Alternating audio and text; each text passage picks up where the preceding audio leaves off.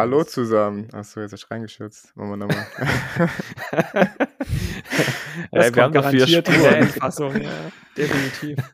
Noch rein die Outtakes zum Ende. Bip. Hallo zusammen, schön, dass ihr wieder eingeschaltet sind. Wir sind wieder am Start mit dem Wie Siedler nur anders Podcast. Und heute mit dabei ist der Alex. Hallo. Der Poflor. Guten. Und der gute Bonzo, für den ich mir noch gar keinen Namen überlegt habe. Aber das hast du bestimmt wieder selber gemacht. Eben, ja. Und da wird er nicht mal genannt. Extreme, Extreme, Extreme, Extreme Bonzo. Sehr gut. Okay, dann haben wir es auch geklärt. Ähm, und es gibt auch, ah, schön, dass ihr wieder alle dabei sind natürlich. Ähm, Ach so, ja. ähm, ich muss ja, ich werde ja gezwungen. Na klar, sonst schaltet ja keiner ein. Also schön ist es nicht. Ich äh, bringe die Quote. Und heute gibt es mal wieder ein Spiel, das ist wie Siedler nur anders. Und zwar heißt es Die Abenteurer der Tempel des Chuck. Was? Klingt übelst kompliziert. Das habe ich noch nie gehört. das ist eigentlich ein obergeiles Spiel. Das ist ein sehr thematisches Spiel. Also es hat so Indiana Jones Setting. Man spielt, jeder spielt so einen Abenteurer. Man bricht eben in diesen Tempel des Chuck ein. Und man versucht da mit möglichst viel Beute eben rauszugehen. Und das ist eigentlich, es ist ein recht witziges, nettes Familienspiel, hat auch einen relativ großen Glücksanteil. Aber es lebt vor allem, sage ich mal, durchs Thema. Am Anfang startet man so in der klassischen, hier, man kennt es aus Star Wars Müllpresse, in so einem Raum, wo quasi die Wände sich aufeinander zubewegen. Und mhm. da kann man eben ähm, sich schon Infos für spätere Rätsel, sag ich mal, holen. Man kann Schätze sammeln und man muss halt so abwägen, wie lange man da schon bleibt. Und also der, der Kniff in dem Spiel ist, je mehr Schätze man schon bei sich hat, desto langsamer kommt man halt vorwärts. Also du würfelst dann ähm, am Anfang von deinem Zug, wie viele Aktionen du hast. Und wenn du eine bestimmte Anzahl an Schätzen hast, dann hast du halt nur für jede drei oder mehr, die du würfelst, eine Aktion. Und wenn du halt noch richtig dick beladen bist, dann hast du halt nur für jede vier oder mehr, die du würfelst, eine Aktion. Mhm. Da hast du halt im Schnitt weniger Aktionen. Natürlich kannst du immer schlecht würfeln. Das ist auch so ein bisschen der Witz. Und wie man es auch kennt, von Indiana Jones rollt natürlich auch gleich schon der Stein los, der Geil. dich nicht einholen sollte. Der wird auch. Die haben sich nur die Lizenz nicht leisten können, oder? ja, also ist vom Thema richtig geil. Man kann nachher durch so ein Lavafeld, wo man richtig viele Schätze holen kann. Ähm, aber da gibt es auch so Felder, wo man ähm, ja, wo man halt abschmieren kann, wenn man da drauf kommt. Und also man kann ziemlich leicht sterben. Es gibt auch so einen Respawn-Mechanismus, dass man einmal quasi, wenn man gestorben ist, wieder respawnen kann, aber dann ist meistens eh schon zu spät. Ah, das heißt, das Spiel geht aber auch kurz Nein, genug, dass man jetzt nicht irgendwie. Minuten, ja, ja, okay, also man sitzt nicht dumm daneben und guckt ja. zu. Gibt es zum Beispiel auch so eine klapprige Holzbrücke, die halt immer weiter runterkracht, je mehr Leute schon drüber sind. Und dann kann man auch so witzige Sachen machen, wie man sprintet nach vorne und dann hüpft man noch ein bisschen auf der Brücke, dass die Leute, die später kommen, den langen Weg außenrum gehen müssen, weil du die Brücke schon kaputt gemacht hast und so. Also ist vom Thema echt cool. Genau, also am Ende wird halt geguckt, wer hat alles, ist alles rausgekommen die zählen ihr Geld und wer halt dann am meisten Geld hat, der hat halt gewonnen und alle, die gestorben sind, haben halt verkackt, ja. Hm, das klingt ganz cool. Ist das was Neueres oder gibt es das schon ewig? Nee, das gibt schon lange. Es ist recht unbekannt, ja, tatsächlich. Deswegen habe ich es ja, Wie heißt das? Nochmal? Die Abenteurer der Tempel des Chuck. Ich glaube, die Abenteurer, da gibt es auch irgendwas mit so einer Pyramide oder so, das kenne ich aber auch nicht. Aber ja, guckt es euch mal an, auch so mit Material und so ist echt cool gemacht. Es hm. ist halt, ist halt witzig, nett, einfach cooles Thema, aber es ist jetzt kein besonders spektakulär spannendes, tolles. Klingt auch nach einem geilen Trinkspiel. Ja, Immer das kann man auf jeden Fall machen. Aber es kann halt schon mal schnell erwischen, ja. Also es gibt so die viele Gefahren. Ja, wenn man sich mal irgendwie zu lang an irgendeiner so Ecke versucht, da einen Schatz rauszuziehen und dann überholt dich der Stein, dann ist es auch gar nicht so geschickt, weil dann musst gucken, dass du den irgendwie wieder überholst. Weil sonst kommst du nicht mehr raus, wenn der natürlich vorne an der Höhle anschlägt, dann ist die Hülle dicht und dann bist du auch ah. tot, ja. Golden Geek, bestes Familienspiel-Nominierung, bestes Kinderspiel-Nominierung, bestes thematisches Spiel-Nominierung. Ja, yeah, ist nur die Qualitätsspiele, werden von mir angesprochen. Ja, aber Familienspiel und Kinderspiel, geil. 2010, ja, das ist echt schon Kittel älter. Ja, ja. Hm. Ja, also Kinderspiel hätte ich nicht gesagt, dass es ist, aber Familienspiel, ja. Das ist echt was, was oh. jeder spielen kann. Cooles Ding. Ja, klingt ganz unterhaltsam. Was sind die Parallelen zu Siedler? Yes, ähm, es wird gewürfelt. Aha. Und es gibt einen Stein. Es geht um Leben und Tod. Ja, bei Siedler gibt es ja Erz, kein Stein, oder? Ja, stimmt. Ja, Lehm, Lehm und Erz. Alles das gleiche. Hey, sogar mit Miniaturen. Ja. Voll fancy. Ja, voll. Hey, der Stein ist ja auch richtig geil. Ja, wenn der mal rollt. Hast du das? Äh, mein Vater hat es. Ja. ja. Irgendwann mal Also in der erweiterten Spielesammlung habe ich das. Die erweiterte Spielesammlung. In der Library. Gut. Ja, nice. ähm, wir haben natürlich auch ein Thema vorbereitet, wozu wir auch gleich kommen wollen. Nicht, dass wir wieder hier eine halbe Stunde über was anderes reden. Genau. Und zwar sind wir ausnahmsweise auch mal ganz aktuell unterwegs, nicht so, nicht so allgemein. Ja, voll mainstreamig, was alle machen in letzter genau. Zeit. Ne? Also eigentlich ein bisschen uh. langweilig, aber. Aber es macht ja auch jeder jetzt einen Podcast. Ja, eben. eben. Stimmt ab und zu muss man halt das mit Mainstream auch ein bisschen bedienen und deswegen. Ja, ich, vielleicht haben wir auch ein paar Hörer, die sonst nichts anderes hören und die müssen ja auch am Ball bleiben. Und mhm. stimmt, äh, dass die auch informiert sind. Werden. Genau. Also jetzt extra für euch, liebe Hörer, die nur, die ihr nur uns hört. Geil, die monogamen Hörer. Hier kommt, hier kommt der Beitrag. Yes. Die Aktualität. Geht es um das Spiel des Jahres 2021. Uh! Und Kennerspiel des Jahres? Genau, Kinderspiel interessiert keinen, oder? Da reden nee. wir nicht Da haben wir auch keine Ahnung von. Ich glaube, ja. äh, Kinder dürfen uns noch nicht hören. FSK-Freigabe. Außerdem habe ich ja gerade schon ein Kinderspiel vorgestellt. Explicit machen. Haben wir das auch schon mhm. abgedeckt.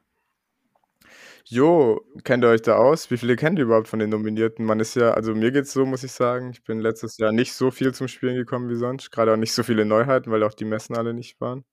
Vielleicht zum Hintergrund noch kurz, oder? Also am Montagmorgen Montag, wurden ja. die Nominierungen bekannt gegeben für das diesjährige Spiel des Jahres, Kennerspiel des Jahres und Kinderspiel des Jahres. Und die Empfehlungslisten, genau. Ja, was am 19. Juli dann endgültig verliehen werden wird. Hm. So. Ja, es funktioniert so, dass es drei Nominierte gibt. Dann wird irgendwie die Jury halt einen auswählen, der wird es dann gewinnen und die anderen sind halt irgendwie auch gute Spiele aus Sicht der Jury und deswegen sind die halt empfohlen und äh, da kann man sich denken, ah ja, das äh, ziehe ich mir jetzt auch mal rein. Ich habe äh, vorhin dieses Video gesehen auf der Homepage von denen, in denen die so mhm. rumlabern und das irgendwie vorstellen. Das fand ich ganz interessant. Ich fand insbesondere zwei Sachen bemerkenswert, bevor wir jetzt sozusagen in die einzelnen Spiele reingehen. Äh, Trends oder, oder was auch immer. Systemisches und zwar, äh, ich kenne die beiden Spiele nicht, also ich habe sie nicht gespielt, aber es war schon die Rede davon, ich habe schon was davon gehört und die haben eben auch gemeint, es sind äh, deutlich komplexere Spiele als das durchschnittliche Kennerspiel. Also schon eher sowas, was man auch Expertenspiel nennt. Und zwar Gloomhaven, die Pranken des Löwen und Wasserkraft. Mhm. Also zwei Spiele, ich kenne sie nicht, wie gesagt, aber die wohl den Rahmen des Üblichen fast schon sprengen wo man mal äh, einen Ausreißer nach oben macht in der Komplexität, also laut dieser Leute. Wie gesagt, ich weiß nicht, was die meinen, wenn sie sagen, die Einstiegshürde sei sehr hoch. Ja, Ob es dann heißt 10 Seiten Regel oder 20 Seiten oder 30, das vermag ich nicht zu beurteilen. Aber das fand ich interessant, also dass sie vielleicht ähm, Vielleicht ist es dieses Jahr nur so, vielleicht ist es generell jetzt so, man wird sehen. Aber doch wieder versuchen, auch so dieses geeky, nerdige obere Ende des Spektrums, also solche Leute wie wir, die dann halt eben sagen, ja, 30 Seiten Regel, das lese ich halt in einer Dreiviertelstunde und dann geht's los, äh, äh dass sie die halt auch irgendwie äh, wieder also ein bisschen ansprechen wollen und nicht, nicht nur diese We are Family und äh, wenn es mehr als fünf Seiten Regel sind, dann ist blöd.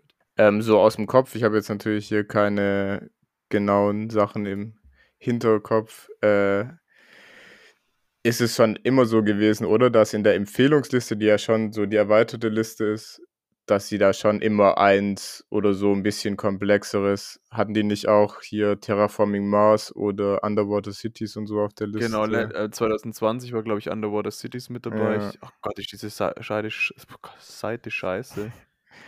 Genau, also das sind, glaube ich, so Spiele, die niemals eine Chance hätten, den Preis zu gewinnen, deswegen auch jetzt gar nicht nominiert sind, aber halt, dass sie schon versuchen, auf der Empfehlungsliste wenig so ein paar richtig komplexe Sachen. Ich glaube, da versuchen sie einfach viele Genres nochmal abzudecken.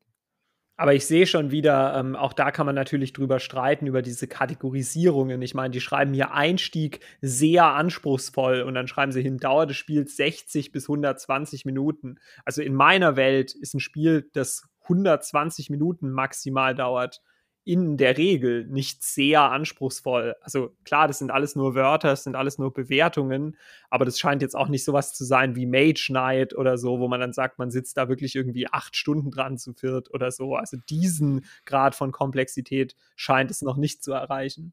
Ja, aber Wasserkraft geht da schon sehr in die Richtung. Ja, es sind halt, sind halt schon auch so mehr so die klassischeren Euro-Style-Games, sag ich mal. Also nicht so abgefahren wie Mage Knight. Das stimmt schon, aber Ja. ob du Wasserkraft zu viert in zwei Stunden spielst, weiß ich auch nicht. Äh, eher Hm. drei. Also wir wahrscheinlich nicht. ja. Meint ihr, es gibt bald die Kategorie Expertenspiel des Jahres? Nee. Äh, das glaube ich nicht, Da gab es weil neulich eine interessante Diskussion. Da haben der, ah, wie heißt der, äh, Get on Board, YouTube, Fuzzi und die von Better Board Games mal drüber diskutiert und ihre Expertenspiel des Jahres äh, äh, ja, nominiert und vergeben und haben da auch interessante Punkte gebracht, warum das wohl von der Jury keinen Preis geben wird. Aber jetzt habe ich dich unterbrochen, Randy. Wollte ich schon ausholen. Ja, ich glaube, da ist auch einfach der Markt nicht groß genug dafür, oder? Mhm. Also ich, und vor allem die Leute, die halt sowas spielen, das sind meistens dann halt auch die Leute, die ähm, befassen sich genug mit dem Thema, Ja, genau. dass sie wissen, was sie so wollen. Preis genau, nicht, ja. dass sie wissen, was sie wollen, was, was sie denken, dass ihnen gefällt und was sie sich anschauen. Ich glaube, der Preis ist wirklich halt auch so dazu gedacht, dass du die ins Boot holst, die halt sich sonst nicht so in der Szene auskennen, die halt dann denken, oh, was ist dieses Ja. Spiel des Jahres? Oder wenn ich halt denke, ich spiele recht viel, was vielleicht auch Kenner spiele, dann hole ich mir das und dann habe ich dieses Jahr wieder was zum Spielen. Vor allem könne die Jury, glaube ich, diese Arbeit auch gar nicht leisten. An der Masse an Spielen, die rauskommt, haben sie es jetzt schon, schon schwer. Also wenn, dann müsste es halt wirklich noch das, so eine separate Jury wie bei dem Kinderspiel geben, die sich dann nur auf das Expertenspiel irgendwie fokussiert. Aber wie der Randy schon sagt, dass die, die Leute, die da so geekig unterwegs sind, die äh, sind da viel tiefer drin und wissen eigentlich eher Bescheid. Und deswegen brauchst du diesen Preis vermutlich nicht. Oder es gibt ja einen deutschen Spielepreis, wo dann irgendwie wahrscheinlich auch mehr die Geeks abstimmen und das dann eher das abbildet, was, was gerade so geeky unterwegs ist. Vor allem so ein äh, krasses Spiel wie, äh, was halt irgendwie acht Stunden dauert zu durchdringen, da brauchst du ja auch e enorm viel Zeit dafür. Also du spielst ja nicht einmal und maßt dir dann an zu sagen, ja, das ist aber ein Scheißspiel oder das ist ja super geil, sondern da musst du das irgendwie fünf, sechs, sieben, acht Mal spielen, mal acht Stunden. Ja, da hast du schon eine ganze Arbeitswoche sozusagen aufgewandt und das mal zehn, mal zwanzig. Ja, also Mhm. dann irgendwann wird es einfach, glaube ich, nicht mehr realistisch. Und äh, wie gesagt, mich überzeugt dieser Punkt auch, dass man sagt, äh, braucht es so einen Preis wirklich? Die Leute, die eh nicht so viele sind, äh, die sich dafür interessieren würden, die brauchen vielleicht auch keinen Jurypreis, sondern die befassen sich halt einfach selber. Ich würde es vielleicht nochmal von der anderen Seite beleuchten. Also ich denke mir, ich, also ich finde so einen Preis tatsächlich ziemlich gut. Ähm, aus mehreren Gründen. Ähm, einmal ist es ja so, klar, die Leute, die Expertenspiele spielen, die sind schon recht tief drin, weil so ein Expertenspiel ist ja auch sehr, sehr teuer und da überlegt man sich schon irgendwie zwei, dreimal, ob, ob man das jetzt kauft oder nicht. Aber es ist ja andersrum auch, es muss ja nicht unbedingt nur sein, dass dieses Spiel den Preis bekommt, damit es sich besser verkauft, sondern es kann ja auch einfach eine, eine Würdigung sein für ein besonders gutes Spiel, das in diesem Jahr erschienen ist. Also das wäre so mein Punkt eins. Und mein Punkt zwei wäre, man kann ja, also wie gesagt, ob ich jetzt äh, das eine Eurogame habe mit dem beliebigen Thema und das andere Eurogame habe mit dem beliebigen Thema und soll dann herausfinden, welches davon sozusagen dann das in Anführungszeichen bessere Spiel ist. Ähm, das ist natürlich sehr, sehr schwer. Aber man könnte natürlich auch sagen, es gibt einen, wie soll ich einen, einen Preis für Innovation. Also, wo, also, wo man einfach Spiele nimmt und sagt, naja, hier gibt es einen besonders tollen neuen Mechanismus, den gab es so vorher noch nicht und deswegen ist, dies, ist dieses Spiel quasi als Pionier in eine bestimmte Richtung ähm, es wert, einen Preis zu verliehen bekommen. Da kannst du dir mal die äh, Geek Awards anschauen. Die mhm. haben diverse solche Kategorien und da gibt es eben auch äh, eine Innovative-Kategorie, wo dieses Jahr, oder 2020 war das dieses Jahr, am, am ah doch, 3. Mai wurden die wohl verliehen, ähm, wo Micro Macro Crime City gewonnen hat. Und das mhm. ist jetzt auch nominiert für Spiel des Jahres. Also es gibt schon diese Art von Preise, aber das sind dann halt eher so Community-Preise. Ich glaube, bei, beim Golden Geek Award dürfen halt alle bei Boardgame Geek abstimmen, die äh, keine Ahnung, genug Gold zahlen oder da halt irgendwie Geld einzahlen und sich deswegen qualifizieren dafür. Ja, wir hatten das ja auch schon mal ähm, Ach so, genau, mit den äh, Preisen, die die früher vergeben haben. Äh, also da gab es ja dann manchmal so Sonderpreise, ja, so, äh, weiß ich nicht, grafisch schönes Spiel oder äh, Expertenspiel oder innovatives Spiel oder irgendwie so. Ich glaube, die Jury hat es früher sogar gemacht. Mhm. Ja, das ja. je nach, das war ja auch nicht vorgeschrieben, was es gibt, genau, sondern genau, je nachdem, was sie halt angeboten haben, dass sie einfach genau, besondere so Spiele halt, herausheben können. Ja, ist eigentlich eine coole Idee, ich weiß nicht, warum es das nicht mehr gibt. Ich, vielleicht gibt es ja wieder. Ich habe vorhin noch ein bisschen in äh, den Brettspiel-News-Podcast reingehört, die haben da auch drüber diskutiert. Dieses Jahr wäre es ja irgendwie interessant gewesen, sich so ein bisschen mit Solo-Spielen zu beschäftigen. Gerade Corona-Zeit war das wohl ein größeres Thema. Also bei mir nicht, aber bei vielen wohl schon. Und die, die haben gemunkelt, dass vielleicht noch zur Verleihung des, der eigentlichen Preise der Sonderpreis in die Richtung vielleicht noch kommen könnte, weil ja, gerade thematisch gesehen dieses Jahr oder letztes Jahr das sicher nicht unerheblich ist. Ja. Mhm. Ich finde es auch wieder ein bisschen zu nischig, dieses Solo-Spiel. Ich meine, ich habe keine, keine empirische Erhebung gemacht, aber ich glaube, das sind so Sachen, die auch eher speziell sind. Also das macht man halt vielleicht auch mal und bla und so. Aber ähm, ob das jetzt wirklich so der neue Trend wird und alle so, wow, Solo-Brettspiele, das ist es und so. Wobei, wenn man hier auf diese Liste schaut, dann sieht man natürlich schon, dass dieses Mikro-Makro-Crime City und auch dieses, ähm, die verlorenen Ruinen von Arnak äh, auch alleine spielbar sind. Ja, also vielleicht geht es doch ein bisschen in die Richtung. Ich weiß es nicht. Was auf jeden Fall auffällt, dieses Jahr sind keine so, ich sag mal, Partyspiele dabei. So letztes Jahr war ja ja gut, Pictures ist nicht mit so vielen, aber das Jahr davor, da hatten wir schon den Trend gesehen, da gab es ja dann ähm, Werwörter nominiert und hier, ähm, ja, ist jetzt Just One als Spiel des Jahres. Also solche Spiele, die halt besser sind, wenn man, sag ich mal, zu fünf, sechs oder sieben oder so ist. Jetzt ist schon der Trend, also ich, die Spiele, die ich hier sehe, gehen alle eigentlich so zwei bis vier, maximal mal zu fünft, weil ich glaube halt, ja, die Leute gerade nicht mehr Möglichkeiten haben, mit mehr Leuten was zu spielen. Ich glaube, da wurde schon. aber, alle, aber alle kooperativ. Kooperativ, das ist der richtige Trend. Das kann man ja. auch schon einige Jahre, glaube ich, sehen. Aber jetzt sind ja wirklich alle drei Nominierten, ja. äh, die wir vielleicht mal noch nennen sollten. Die, also die drei Nominierten sind die Abenteuer des Robin Hood, Micro Macro, Crime City und Zombie Teens. Und alle drei Nominierten sind kooperative Spiele, wo mir die Kotze natürlich hochkommt. Ach.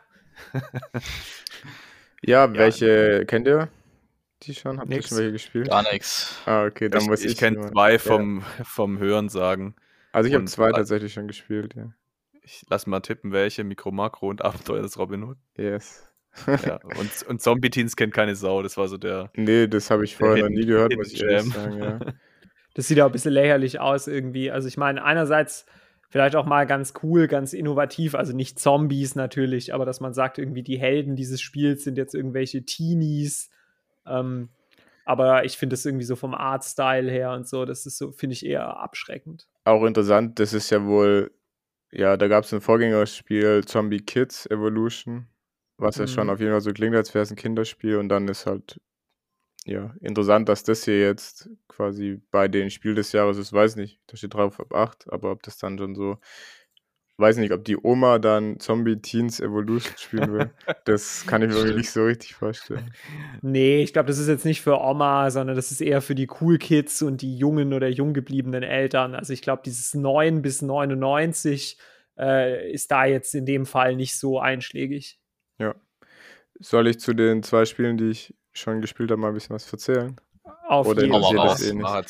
Eh so, ja, Mikro Makro, da, das habe ich auch schon am meisten gespielt. Das ist im Prinzip, besteht der ganze Spielbahn aus so einem riesigen Wimmelbild. Also, das muss man sich echt vorstellen. Das ist so ein, keine Ahnung, also DIN A0 oder so. ähm, Platt oder DIN A1 vielleicht auch. Achso, ein Teppich oder was? Ja, das ist ein Riesending halt auf jeden groß. Fall.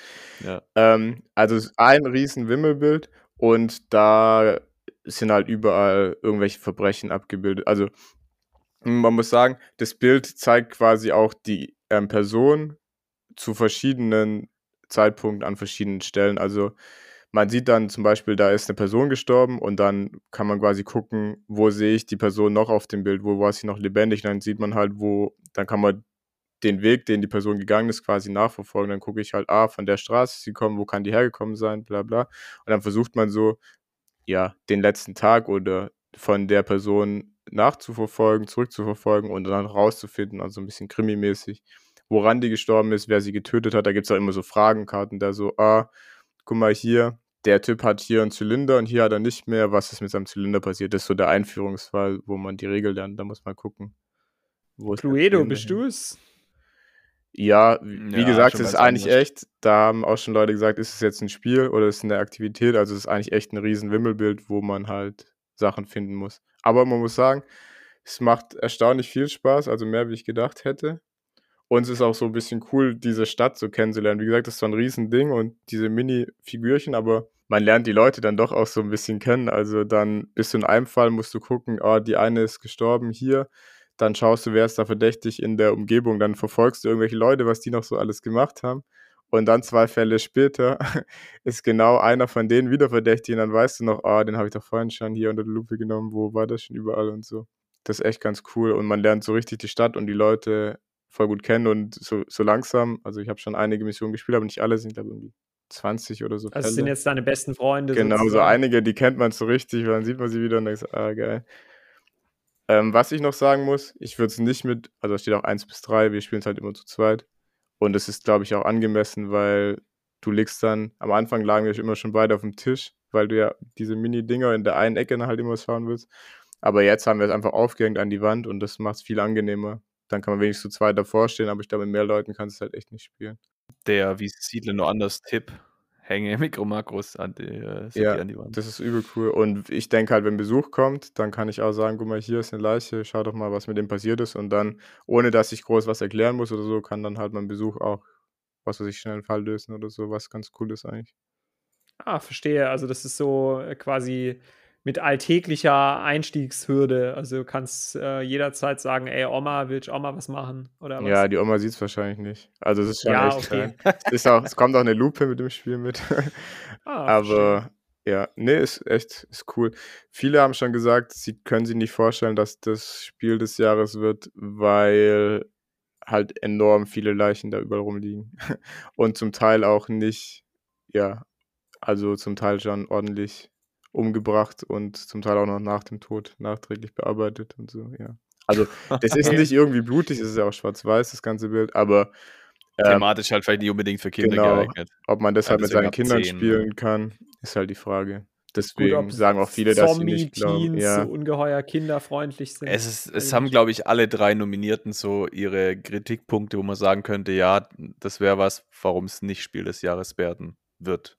Gibt es da eigentlich irgendwelche Buchmacher, die da irgendwie krasse Wetten drauf äh, anbieten mit irgendwelchen Quoten? Bei so? Tipico mal gucken. ja, genau, Tipico, ja, genau. Ja, wir können ja nachher, wir machen wir auf jeden Fall unsere Guesses. Aber ich kann ja noch hier was zu, was zu Robin Hood sagen. Lass mich nochmal ein Wort ja. zu Mikro Makro verlieren. Das ist eigentlich das, das perfekte Spiel für die Decke von einem Zahnarzt. Ja.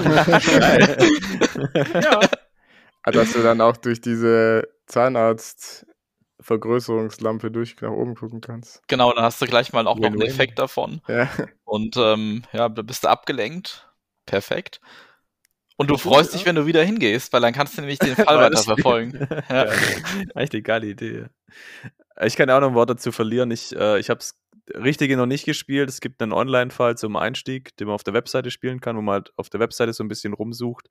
Das fand ich okay. Ich weiß aber nicht, ob mich das jetzt so ultra hookt. Das also, muss ich glaube ich schon mal ausprobieren, aber ich kann mir jetzt nicht vorstellen, dass ich es so obergeil finde. Und ich glaube, ich habe noch zwei Promo-Fälle hier rumliegen, die ich aber noch nicht ausgepackt habe. Außer Spielbox. Ja, oder Pegasus, irgendwas. Irgendwo ja. habe ich die mal her. Ja. Das Geile ist halt, dass es an sich kein Spiel ist. Also du musst nicht sagen, oh, was spielen wir jetzt? Komm, wir spielen Mikro Makro, wir packen es aus. Weil gerade wenn es an der Wand hängt, dann gehst du vorbei, dann guckst du nochmal drauf, sagst, oh komm, jetzt gucke ich mal, an was der gestorben ist. Und dann stehe ich halt fünf Minuten, klotze mir das an und dann mache ich wieder was anderes. Also das ist nicht so, nicht so, dass man sich vornehmen muss, oh, jetzt spiele ich Mikro Makro, wer macht alles mit, sondern wenn du halt vorbeiläufst, guckst halt mal drauf und vielleicht fällt dir was Cooles auf auf dem Bild. Ja, also schon also eine Aktivität. So ein, ja, Aktivität, ja. Metaspiel, wie auch immer. Aber ja, wie gesagt, es macht eigentlich, fand ich jetzt mehr Spaß, oder ist interessanter wie gedacht. Gerade wenn man auch mal so ein bisschen dahinter gekommen ist. Am Anfang starrst du dieses Bild an, denkst du, hä, wie soll ich da irgendwas sehen, weil es so riesig ist. Aber ja, man findet sich rein. Ich habe schon von vielen gehört, dass die sagen, dass sie sich vorstellen können, dass das halt auch so eine richtig krasse Reihe wird, dass man dann kannst machen, was weiß ich, Mikro, Makro, Fantasy, Science Fiction und Ja, dann ja. Mikro, Makro für Kinder, was halt nicht so Der neue Teil ist schon angekündigt worden, Ja. passend zur Nominierung. Und dann Mikro, Makro. Horror und so. Also es ist ja super easy, die malen ein neues Bild und fertig, ja. Klar, das hat so diesen äh, Monopoly-Touch, so, da wird alles irgendwie immer drüber gestülpt, was einem gerade so einfällt oder was gerade ein erfolgreicher Kinofilm ist oder was auch immer. Hat auf jeden Fall Potenzial, ja. Ist da recht. Und es ist äh, auf jeden Fall, es klingt innovativ, äh, aber es klingt eben nicht wie ein Spiel, also im eigentlichen Sinne. Deswegen Ja. denke ich, das, das wird es nicht. Ähm, Innovation ist ja eigentlich immer, sagen die ja ganz gut, aber ich denke, es wird es nicht wegen den vielen Leichen. Hm. Und wegen dem Hm. Thema halt, ja. Aber gut. Deswegen, was ich denke, dass es wird, weil ich ja auch nicht denke, dass es Zombie Teens wird. Also, kann natürlich sein, ich kenne das nicht, Bleibt ja nicht so aber viel übrig. würde mich überraschen. Deswegen denke ich, es wird wahrscheinlich Robin Hood werden. Ähm, das ist auch ein kooperatives Spiel. Man spielt halt, ähm, jeder spielt einen von den Gefährten von Robin Hood. Und das Innovative an dem Spiel ist, dass es so ein bisschen Tabletop Open World Stil ist. Also man spielt, man hat schon einen Spielplan, aber der Spielplan ist quasi ein Bild. Also da ist der Wald abgebildet, da ist die Burg abgebildet und so. Und man spielt tatsächlich, man hat seine Spielfigur und dann hast du ähm, so eine sich bewegende Spielfigur, die halt so eine Leiste hat, mit der du dich bewegst. Also dann legst du die vorne an, dann hast du nochmal eine, dann legst du die vorne an und dann hast du noch eine, wenn du rennen willst, dann bist du halt erschöpft, dann kannst du die noch dazulegen und dann stellst du deine Figur quasi wieder ans Ende und das ist zum Beispiel deine Bewegung. Also es geht ja tatsächlich um die Distanzen. Und es gibt halt verschiedene Orte, die man erkunden kann, Leute, mit denen man reden kann. Und die haben dann ein Fragezeichen auf dem Plan. Und du redest mit denen einfach, indem du hinläufst und halt da deinen Zug beendest. Und dann alles andere, also es hat auch super wenig Regeln, man kann super schnell einsteigen. Dann ist so ein riesen Buch dabei, also wirklich ein richtiger, richtiger Wälzer. Also es ist auch wirklich ein gebundenes Buch, kein irgendwie Regelheft oder so, wo dann quasi für jedes Level steht, wie jetzt die Person reagiert. Dann sagt die halt, ah, hallo, ähm, hier hast du ein Gold, keine Ahnung, nein, so sagen die es nicht, aber je nachdem, was halt die Mission ist, die Mission ist zum Beispiel, breche in die Burg ein und klau da was, dann kannst du die sagen, willst du die fragen nach einem Weg in, in die Burg oder willst du lieber um Unterstützung bitten oder keine Ahnung und dann je nachdem, was du halt sagst, erzählen die dir was anderes und die erzählen dir halt auch in jeder Mission was anderes, ja. Das ist ja schon so ein bisschen Rollenspiel-esk. Ja, ich habe auch erst eine Mission gespielt, aber ich muss sagen, dass das Thema mich nicht so gehuckt hat, wie ich eigentlich gedacht hat. Also es, ja, es hat mich dann doch fast ein bisschen, muss ich sagen, so enttäuscht. Nein, die Okay, Story warum? ist halt bekannt, oder? Robin Hood halt. Ja, und die Story, es war halt irgendwie auch nicht wirklich tief. Also dann, du hast halt dann Mhm. mit irgendwelchen Bauern geredet und die sagen so, ja, willst du in die Burg, kann ich dir nicht helfen oder brauchst du Unterstützung? Es war halt irgendwie so, ja. Dann war das Spiel auch wieder relativ schnell vorbei und ich weiß auch ehrlich gesagt nicht, wie oft man das spielen kann. Ich glaube, es gibt sieben Missionen und unsere Mission geht schon ziemlich schnell. Also ich glaube, wir haben es unter einer Stunde gespielt. Das heißt, die sieben Missionen hast dann auch echt schnell gespielt. Hm. Und dafür kostet er irgendwie auch recht viel, oder? 50 Euro oder Ja, was das Material Blatt ist halt lösen echt cool. Wie gesagt, dass du dieses Bild, also diesen Plan als Bild hast. Ähm, der ist übrigens, ähm, der hat ganz viele auch so Standsteile drin, die du umdrehen kannst. Ja, also zum Beispiel, wenn du mit dem Dude geredet hast, dann kann es halt sein, dann geht der, dann drehst du das Teil um, dann ist auf der Rückseite nicht mehr drauf. Ähm, also die Idee ist echt cool, dass du halt keinen Spielplan an sich hast, sondern dass halt wirklich dieses Open World Tabletop, ich spiele auf einem Bild Gefühl hast. Aber da habe ich auch schon einiges gehört. Da ist das Material nicht so optimal. Also der Spielplan, der biegt sich richtig durch, der wälzt sich voll. Und diese Dinger rauszufriemeln, immer wenn du, wenn da schon Figuren auf dem Plan stehen, dann musst du dieses Teil da, was reingestanzt ist, umdrehen und so. Das ist echt super Stress. Hey, haben sie da nicht so einen geilen, also bei Rise of Queensdale, da waren ja auch im Plan äh, so Teile drin, die man nach und nach dann umdrehen musste. Da war so ein geiler kleiner Pöppel mit, äh, Pömpel mit dabei, wo die Teile dann so ansaugen konnte und so rausziehen. Das hätten sie ja damit auch Ja, das wäre auf jeden Fall gut gewesen. Vor allem, man kann halt auch nicht so gut durchdrücken, weil der Plan dual-layered ist. Also du kannst die Dinger nicht wirklich durchdrücken, weil unter denen ist oft auch noch ein Bildchen. Also manchmal kannst du das Teil auch rausnehmen und dann ähm, zeigst du halt das Bild, was drunter ist. Ja, okay. Ja, Ja. nee, ich habe erst ein Level gespielt, ich fand's okay, aber irgendwie hat's mich nicht so geflasht, wie ich gedacht habe, weil ich eigentlich Robin Hood so voll das coole Thema finde und so. habe ich das Gefühl, da hätte man ein bisschen mehr auch so mechanisch rausholen können. Eigentlich läuft man nur rum, liest halt im Buch, was passiert und dann, ja. Ich wollte gerade sagen, es klingt so ein bisschen wie so ein, ähm, wie so ein Rollen Computerrollenspiel vor 10 oder vor 15, 20 Jahren. So Gothic 2. Du läufst hm, hin, ja. ich hau dir auf die Fresse, ja, nein. Okay, dann machst du das halt, dann gehst du zum nächsten, dann hast du dem vielleicht auf die Fresse und aber äh, ich finde, der Gedanke dahinter ist eigentlich ziemlich nice. Also, äh, ich habe mir jetzt auch äh, The Tainted Grail gekauft, was das gleiche in extrem komplex ist. Ähm, finde ich von der Idee ziemlich gut. Wie die Umsetzung ist, weiß ich jetzt halt nicht. Ist vielleicht schade, vielleicht hätte man noch mehr draus machen können. Ähm, weil wenn du das so sagst, dann hört es sich so an, als könnte man sich auch einfach dieses Abenteuerbuch kaufen und sich die Lauferei sparen.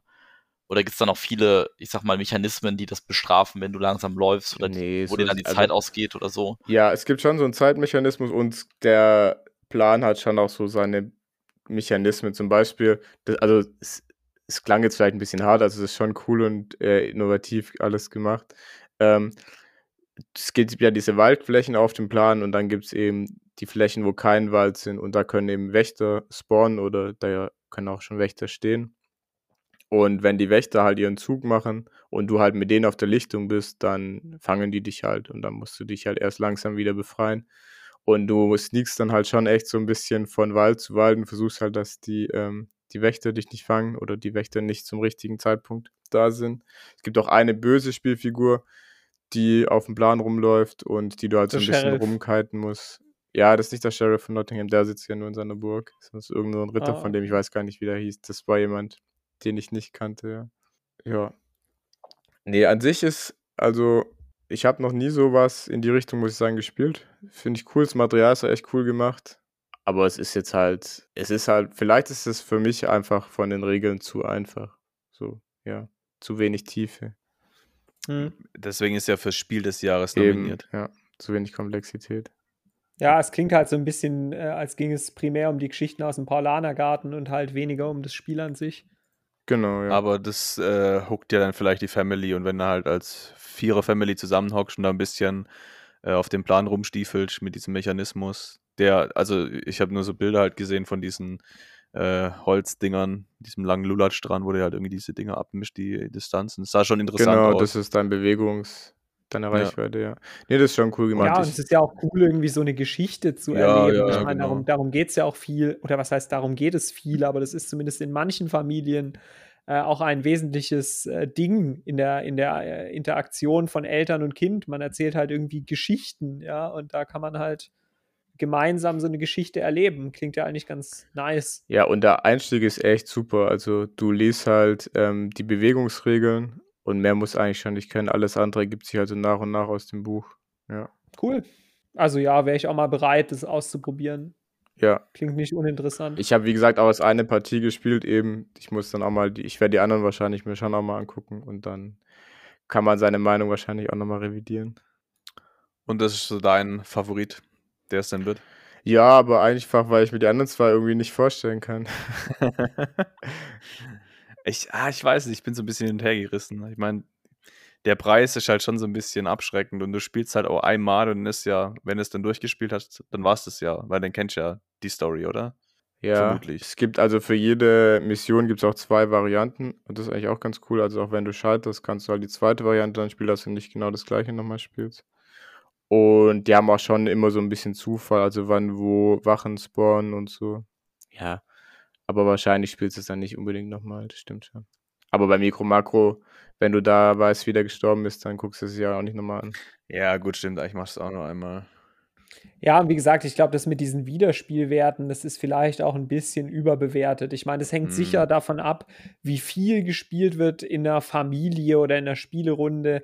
Ähm, bei uns, wie gesagt, ist es ja oft so, dass man Spiele eh nur ein, zwei, dreimal spielt. Aber ich denke auch in so Familien, ja, das ist ja nicht so, dass also so kenne ich das zumindest von vielen und auch von meiner, dass man sagt, ja, immer Dienstagabend ist von 18 bis 22 Uhr der familiäre Brettspielabend und da wird auch immer ein Brettspiel gespielt und dann denkt man sich so nach drei Wochen, boah, jetzt habe ich alles gesehen, sondern das ist ja mehr so, ach, heute am Sonntagnachmittag zocken wir mal ein Spiel und wenn man dann irgendwie fünf oder sechs Spiele zu Hause hat, dann dauert es ganz schön lange, bis die irgendwie verbraucht sind, wenn man alle zwei Wochen mal ein Spiel am Sonntag spielt.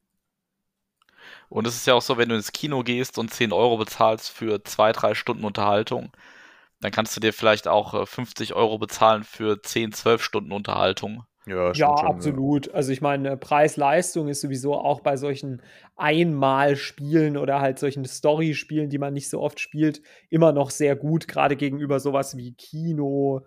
Ähm, ja, definitiv. Also auch Time Stories, äh, selbst wenn du für dein Szenario irgendwie 20 Euro zahlst, aber du hast irgendwie sechs, sieben Stunden Spielspaß, ist erstmal, klingt erstmal viel Brettspiel-Kontext, aber natürlich, wenn du zu viert ins Kino gehst, zahlst du was ganz anderes. Ja. Und du kannst dann nachher auch wieder verkaufen, wenn du pfleglich damit umgehst oder verschenken oder deinen Kumpels mal mitgeben und dann äh, entsteht ja nochmal ein Mehrwert dadurch. Ja, man Absolut. macht nichts kaputt. Ja, wir können ja noch kurz auf die äh, Empfehlungsliste eingehen, oder? Da haben wir Klar. auch noch äh, fünf Sachen drauf. Bis 20, Chakra, Punktesalat, Switch and Signal und The Key Sabotage im Lucky Lama Land. Sympathischer Titel. Geil. Was auch immer das Lucky Lama Land sein soll. Da haben sie wahrscheinlich wieder die Ultradrogen gefressen. Äh, von denen kenne ich nur Punktesalat. Das habe ich schon mal gespielt. Ja, das war. Das ist ein Stefan Feld, oder? Ja, quasi. ja, und nee. taugt das was? Oh, ja, das ist also ein bisschen Set Collection mit einem ganz netten Mechanismus. Du musst nicht viel denken, das kannst du schnell runterzocken statt so ein Kartenspiel. Das kann man schon machen, aber das wäre, glaube ich, ein bisschen zu, auch zu lame gewesen für Spiel des Jahres. Aber ja, ist schon erwähnenswert. Ja. Also zu wenig innovativ oder was? Ja, ja. Mhm. Einfach ein nettes Kartenspiel und mehr aber auch nicht. Kannst gut als Absacker machen. Bis 20 klingt ganz witzig, ist er auch kooperativ habe ich kurz gelesen, ist irgendwie so, man muss immer von 1 nach 20 zählen. Und in jeder Runde kommen halt für bestimmte Zahlen irgendwelche Sonderregeln mit dazu. Da muss halt irgendwas anderes sagen oder so. Also das, was man eigentlich schon kennt von so Spielen wie, keine Ahnung, die fiesen Sieben oder Kakerlakensalat oder sowas, genau. Tarandeltango. Nur Geil. halt, dass es kooperativ ist. Ob das vielleicht das Spiel deutlich weniger witzig macht, kann natürlich schon sein. Müsste man mal ausprobieren. Aber das wäre ja schon wieder so ein, keine Ahnung, Tabu mit irgendwelchen Spaghettis gewesen. Also. Spaghetti. weiß ich nicht. Also mit sowas tue ich mich irgendwie sehr, sehr schwer. Also da gibt es einfach schon 10 Milliarden Sachen und die haben auch mhm. alle ihren eigenen Kniff und ja, ja, braucht man da nochmal was. Super ja. neu klingt es nicht, das stimmt. Aber ich spiele so, ich spiele eigentlich ganz gerne immer mal. Das ist ja auch nichts Großes, das wird halt auch so ein Absacker-Ding sein. Ja, dann habe ich schon einmal gespielt Switch and Signal, auch wieder kooperativ. Das ist ein Eisenbahnspiel. ähm, ne? genau, ein Zugspiel. Man versucht kooperativ irgendwelche Züge durch über eine Karte zu lenken. Ähm, es gibt halt, die Züge fahren oft von allein und du musst halt die Ampeln schalten, weil wenn die Züge halt nicht fahren können, weil die Ampel rot ist oder weil sie und die Weichen, die keine Ampel. Ahnung und ähm, wenn die halt nicht fahren können, dann kriegst du halt Abzug. Ich weiß nicht mehr so genau, wie es war. Ähm, ich fand es ganz okay, aber auch nicht so der Hit, muss ich sagen. Das war halt so auch recht unthematisch, trocken. Man fährt halt irgendwie die Züge rum, kooperativ, ja. Nichts Besonderes, fand ich. Aber war The Key nicht auch so eine, so eine Reihe irgendwie? Genau, The Key habe ich auch Exit, schon gespielt. Escape-Gedöns, also nicht ganz so, aber. Und zwar habe ich gespielt The Key, Sabotage im, nee, das ist nominiert. Mord im Oakdale Club habe ich gespielt. Und es gibt auch noch Raub in der Cliff Rock Villa.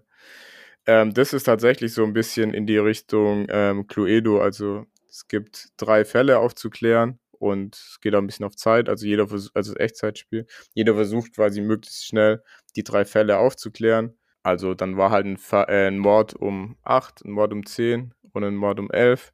Und dann gibt es die drei Verdächtigen, den Typi, die Alde und nochmal irgendeinen, keine Ahnung.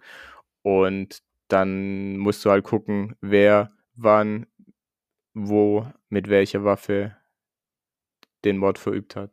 Und zwar funktioniert es so in der Mitte, also man, also es gibt verschiedene Missionen, die sind halt mit der Farbe kodiert, also sagen wir, jetzt spielen wir halt das Level gelb und dann liegt in der Mitte liegt der Riesenstapel mit allen Karten und hinten steht halt immer drauf, für welche Fälle ich die mal nutzen kann. Das heißt, alle Karten, die halt gelb hinten mit drauf haben, kann ich nehmen und dann nehme ich mir einfach eine und dann gibt die mir halt einen Hinweis.